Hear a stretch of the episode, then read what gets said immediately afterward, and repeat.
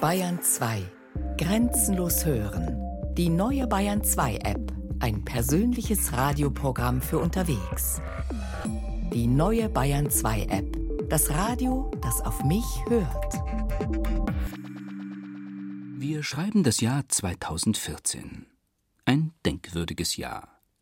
Denn erstmals in der langen Geschichte des Ruhmestempels der Deutschen gibt es eine anarchistische Aktion. Der Täter hat brav Eintritt bezahlt, hat so getan, als wäre er ein harmloser Walhalla-Besucher. So wie alle anderen, die an diesem Tag auf den Donaustaufer-Breuberg gefahren sind, ein paar Kilometer östlich von Regensburg. Ich habe genau Bescheid gewusst und habe das auch sanktioniert aus meiner Sicht. Die Bombe, die an diesem Tag eingeschmuggelt wird, ist ziemlich rund, hat aber weder eine Zündschnur noch ist sie mit explosivem Material gefüllt.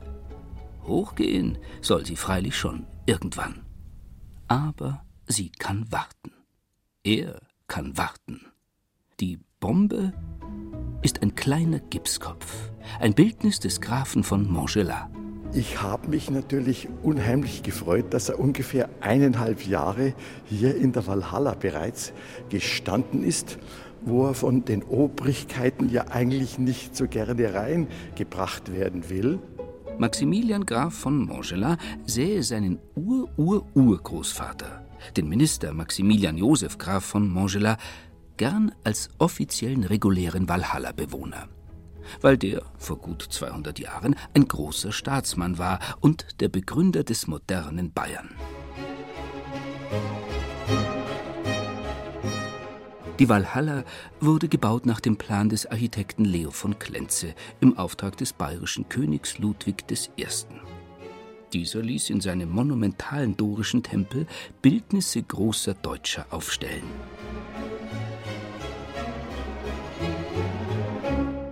Der Dichter Adolf Glasbrenner spottete: Leichen prangen dort in Gala, in dem Grabmal der Walhalla.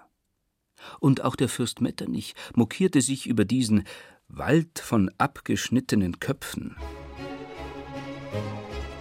Ludwig I. glaubte, das deutsche Volk bräuchte patriotische Nahrung.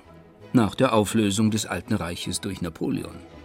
Mit diesem Napoleon hat der damalige bayerische Minister Montgelat sympathisiert. Natürlich hatte Ludwig I. mit dem Minister Probleme, weil der Ludwig I. ein Deutschtümmler war und was ja auch nachvollziehbar ist, gegenüber Napoleon opponiert hat. Man muss dazu sagen, und das wissen die meisten ja nicht, dass er, nachdem der Minister zurückgetreten bzw. entlassen worden war, sich sehr gut mit dem Minister verstanden hat. Er hat ihn sogar entsprechend gewürdigt. Das Problem haben unsere jetzigen Politiker oder die halt, die dafür verantwortlich sind, weil sie sich untereinander nicht einigen können. Wer soll einen der vier letzten freien Plätze in der Walhalla bekommen? Franz Josef Strauß? Wilhelm Högner? Eine überflüssige Diskussion sei das, meint der grünen Landtagsabgeordnete Sepp Dürr. Relikte wie die Walhalla hätten sich überlebt. Doch Ludwigs Konzept war gar nicht so antimodern, wie man an der 1995 eröffneten Rock'n'Roll Hall of Fame in Cleveland, Ohio ersehen kann. Dennoch, weitere Büsten in der Walhalla aufzustellen, hält Dürr für Blödsinn. Die ganze Idee erschließe sich den jungen Menschen von heute überhaupt nicht mehr. Dürr fordert stattdessen, die Walhalla zu einem Lernort zu machen, an dem man sich etwa kritisch mit der Rolle von Helden auseinandersetzt. Der Reporter, all der Verlautbarungen aus den Parteizentralen müde, machte sich auf den Weg in die Walhalla und suchte all jene auf, die dort eingesperrt sind. Die Geister all der Büsten, die das deutsche Wesen verkörpern sollten, ohne jemals danach gefragt worden zu sein, ob sie das überhaupt wollen. Vielleicht hätten einige mit Flaubert gesagt, Ehren entehren, Titel setzen herab, ein Amt verblödet. An einem späten Nachmittag, als die letzten Touristen die Ruhmeshalle verlassen hatten und draußen vor der Tempeltür die heiß ersehnte Zigarette rauchten, drehte drinnen der Reporter seine Runden. Aber die meisten der 130 marmornen Köpfe blickten stumm und starr vor sich hin und verharrten in vornehmer Blässe. Erst als einige der anwesenden Komponisten ihre Musik hören ließen, war das Eis gebrochen und das Schweigen der großen Geister. Neun von 130 Köpfen waren redewillig. Johannes Gensfleisch zum Beispiel, alias Johannes Gutenberg, der Erfinder der Druckerpresse und des Buchdrucks mit beweglichen Metalllettern. Wenn er einen der vier letzten freien Plätze in der Walhalla vergeben dürfte, wen würde er sich dafür wünschen? Da wünsche ich mir die Salome Asam. Das ist die Schwester des berühmten Brüderpaares Kosmas Damian und Egid Quirin Asam, die in der Barockzeit gelebt haben. Denn ohne ihre Schwester hätten sie diese grandiosen Kunstwerke gar nicht fabrizieren können während die beiden oben auf den Gerüsten hantiert haben, der eine seinen Stuck angebracht hat, der andere seine Fresken auf den nassen Putz aufgebracht hat, war sie etliche Meter weiter unten und hat am Boden die Handwerkertrupps koordiniert. Sie hat aber vor allem dafür gesorgt, dass die Farbe nicht eintrocknet, dass die richtige Menge Essig beigegeben wird und nachdem die beiden Brüder viel unterwegs sein mussten, denn zu gleicher Zeit hatten sie mehrere Baustellen zu bedienen, und unterwegs war der ganze Handwerkertrupp per Pferd, kann ich mir auch gut vorstellen, dass die Salome Asam auch die Pferde gesattelt hat und vielleicht sonst einfach zum Gelingen des Unternehmens beigetragen hat. Es gibt in der nordwestlichen Oberpfalz das Kloster Michelfeld und da gibt es ein Frauenbildnis und da vermutet man ganz stark, dass es sich um Salome Asam handelt. Johannes Gutenberg muss kurz vor diesem Interview noch beim Friseur gewesen sein. Die Dauerwelle über seinen Ohren, der korrekte Seitenscheitel und der zweigeteilte Kinnbart. Schade drum, All die Mühe war vergebens. Arbeitet der Reporter doch nicht fürs Fernsehen, sondern fürs Radio. Sorry, Johannes Gensfleisch alias Gutenberg. War ein Missverständnis. Und hallo, Edith Stein, an wen vergeben Sie einen der vier letzten freien Plätze in der Walhalla?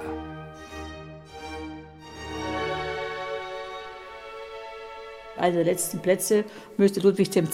gehören. Ludwig II. ist für mich ein sehr interessanter bayerischer König.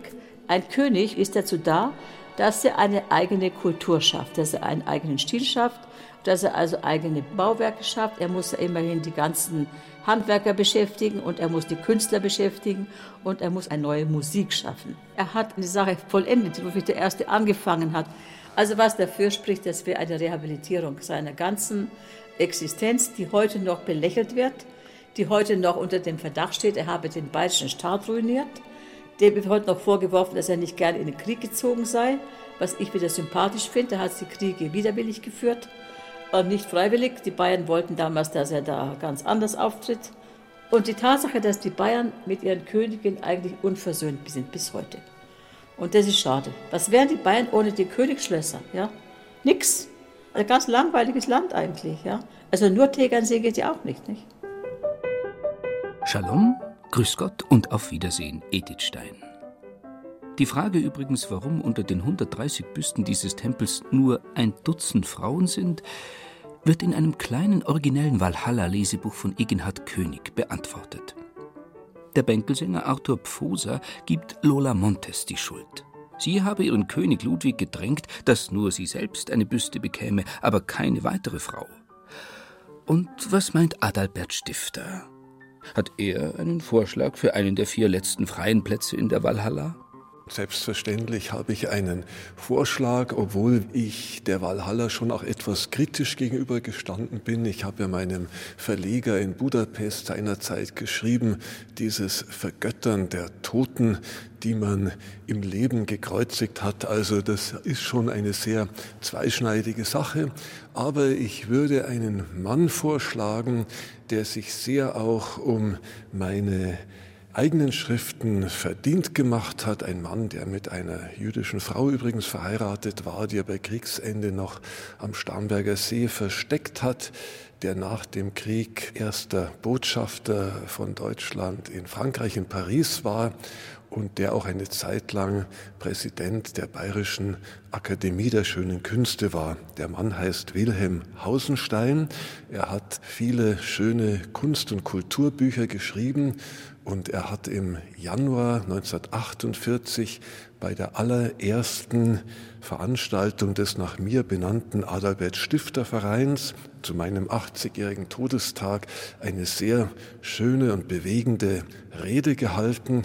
Und bei dieser Rede hat er übrigens erstmals darauf hingewiesen, dass im selben Jahr, in dem mein Nachsommer das Licht der Welt erblickt hat, auch zwei andere berühmte Werke erschienen sind, nämlich Madame Bovary von Flaubert und Die Blumen des Bösen von Baudelaire. Da fühle ich mich in einer schönen Nachbarschaft erkannt.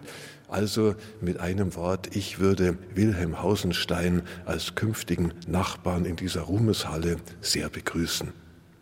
Als am 26. September 1954 in der Walhalla von Adalbert Stifters Büste feierlich das weiße Tuch gezogen wurde, sprach der bayerische Kultusminister Dr. Schwalber die denkwürdigen Worte Ich enthülle das Bildnis Adolf Stifters.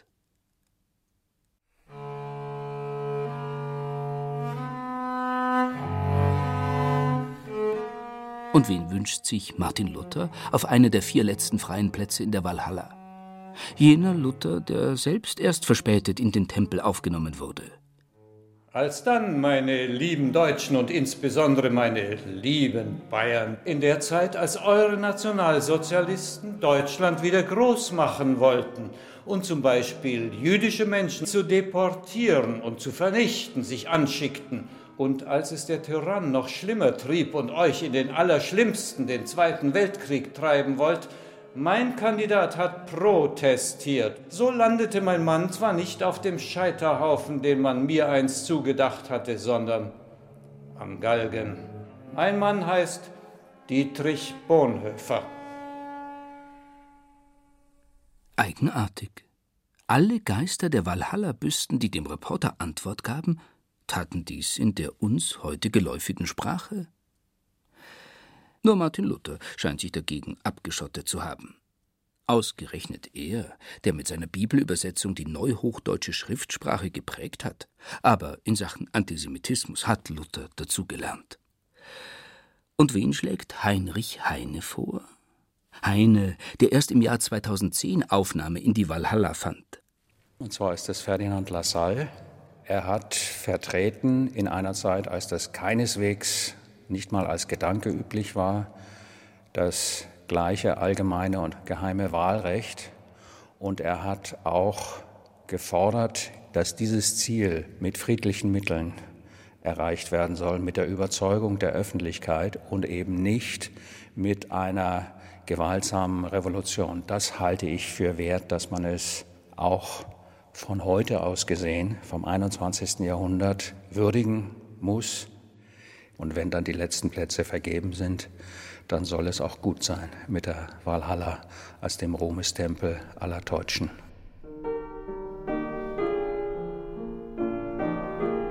Im Gegensatz zum spätberufenen Heinrich Heine gehört Wolfgang Amadeus Mozart zu den Männern der ersten Stunde. Entschuldigung. Äh, ich glaube, ich habe eine Allergie gegen Marmor, aber die habe ich da herin erst entwickelt. Das habe ich vorher gar nicht gewusst. Sie hören es, Herr Luther. Wolfgang Amadeus Mozart hat sich das bayerische Bayerisch, das viele Walhalla-Besucher sprechen, angewöhnt. Der Mann geht mit der Zeit. Wenn ich mir jetzt da einen wünschen darf, da herin, den Falco, den da ich gerne herin haben. Alt ist der ja auch nicht geworden. Er hat mir ja immerhin ein Lied gewidmet, den Amadeus, Eitelkeit hin oder her. Also wenn ich da umschaue, wer da so alles herin ist, die ganze Haute Volée von diesen ganzen Komponisten, da gibt es eine ganz schöne Geschichte. Also ein unehelicher Opa, er zeigt von einem Zimmerherrn, den sie da gehabt haben, der war dünn wie ein Weberknecht ne? und der war so mozartlich und so bethöflich, dass er seiner Tochter einen Strauß nach dem anderen gebracht hat und dann ist er mit ihr über Bach auf der Bruckner zur Heiden gegangen Und da hat er dann seine Gefühle nicht mehr erbremst. Ja, und jetzt wissen wir nicht, was wir mit dem kleinen Mendelssohn machen sollen. Jetzt steht der Reporter vor der Büste von Sophie Scholl. Ich wünsche mir, dass Hannah Arendt bald neben mir stehen wird. Als wir damals diese Flugblätter gedruckt haben, da war Hannah schon im Exil in New York.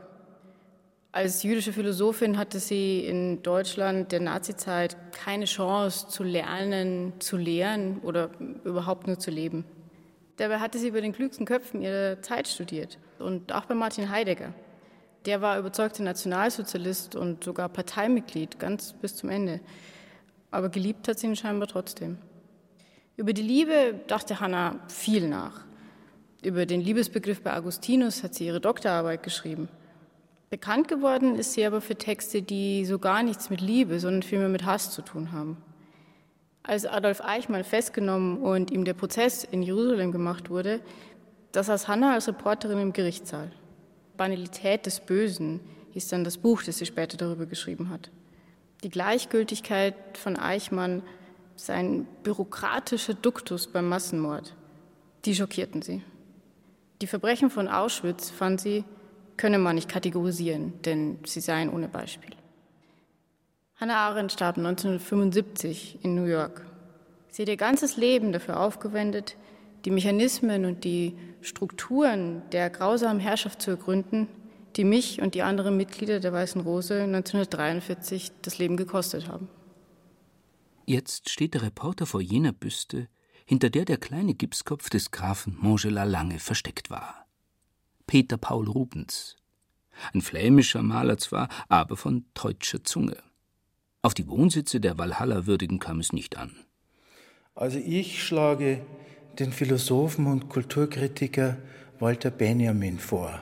Sein 1928 veröffentlichtes Fragment von Aphorismen, die Einbahnstraße, hat mir den Unterschied zwischen Kunstwerk und Dokument klar vor Augen geführt. Dann ist da noch das 1935 von ihm erschienene Werk, das Kunstwerk im Zeitalter seiner technischen Reproduzierbarkeit, was sich hauptsächlich mit dem Verschwinden von Aura beschäftigt. Ein Topos nicht nur in der Kunst ist Benjamins Engel der Geschichte, über den Benjamin so schreibt. Es gibt ein Bild von Klee, das Angelus Novus heißt. Ein Engel ist darauf dargestellt, er hat das Antlitz der Vergangenheit zugewendet. Wo eine Kette von Begebenheiten vor uns erscheint, da sieht er eine einzige Katastrophe, die unablässig Trümmer auf Trümmer häuft und sie ihm vor die Füße schleudert. Er möchte wohl verweilen, die Toten wecken und das Zerschlagene zusammenfügen. Aber ein Sturm weht vom Paradiese her, der sich in seinen Flügeln verfangen hat und so stark ist, dass der Engel sie nicht mehr schließen kann. Dieser Sturm treibt ihn unaufhaltsam in die Zukunft, der er den Rücken kehrt, während der Trümmerhaufen vor ihm zum Himmel wächst. Das, was wir den Fortschritt nennen, ist dieser Sturm. Zitat Ende. Für mich zeigt das die Diskontinuität der Geschichte an die neunte und letzte der Walhalla-Büsten, deren Geister dem Reporter Auskunft gaben, war der Komponist Johann Sebastian Bach. Bernhard. Thomas, Thomas Bernhard. Thomas Bernhard sollte in die Walhalla. Der Thomas Bernhard. Unvergessen diese Geschichte von dem Klavierspieler, der mit einem Schlag nicht mehr Klavier spielen kann und nicht mehr Klavier spielen will, weil er die Größe, die Größe des Idols erkannt hat und sie ihn erschlagen hat. Und das nur, weil er meine Musik gehört hat. Die hat jemand gespielt und es hat ihm den Boden unter den Füßen weggezogen. Dieser Bernhard, dieser Bernhard hat verstanden, was diese Töne bewirken. Er hat keinen Ton gespielt, aber er hat mit der Sprache gespielt. Er hat Sprache musiziert. Er hat Fugen geschrieben. Fugen, endlose Sätze, Konstrukte, die ineinandergreifen, die verwirbeln, die zum Ausgangspunkt zurückkehren, die sich neu verschichten und die vielleicht ähnlich wie meine Komposition einen wegsaugen, einem bis zu einem gewissen Punkt vielleicht sogar den Verstand rauben, im besten Sinn, um aufzugehen. Thomas Bernhard. Ja, die Vorstellung, er wäre hier im Saal und ich könnte mit ihm reden und im Reden denken und das alles ausbreiten. Das wäre ein guter Freund hier für mich.